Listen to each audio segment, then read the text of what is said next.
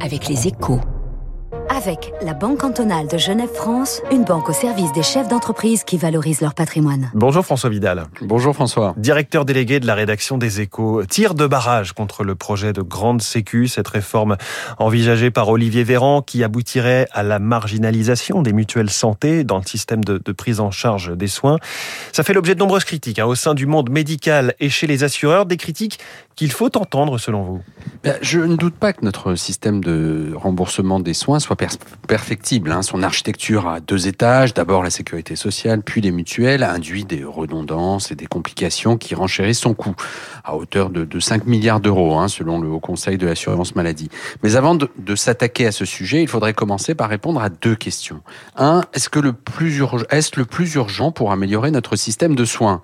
Et la réponse est clairement non. Hein. De la remise sur pied de nos hôpitaux au repeuplement des déserts médicaux en passant par la réforme de la médecine de ville, les chantiers structurants ne manquent pas pour un ministre de la Santé désireux d'améliorer le fonctionnement de notre État-providence.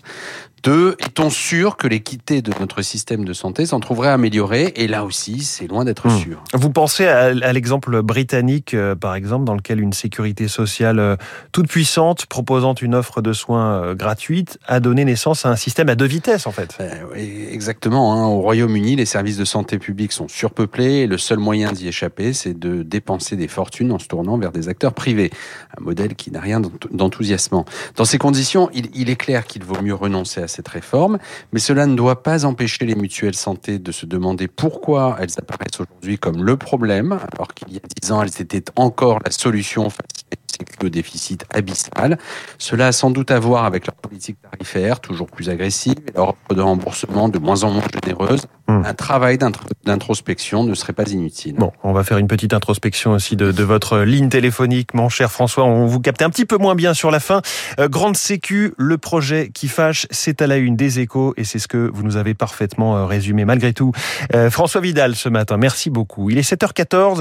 Entre eux, ils ne, eux ne s'affrontent pas sur la Grande Sécu, mais sur la, grandeur de leur empire. Joe Biden et Xi Jinping, les deux hommes les plus puissants du monde, analysés par Alexis Karklins-Marchais, l'invité de l'économie dans un instant.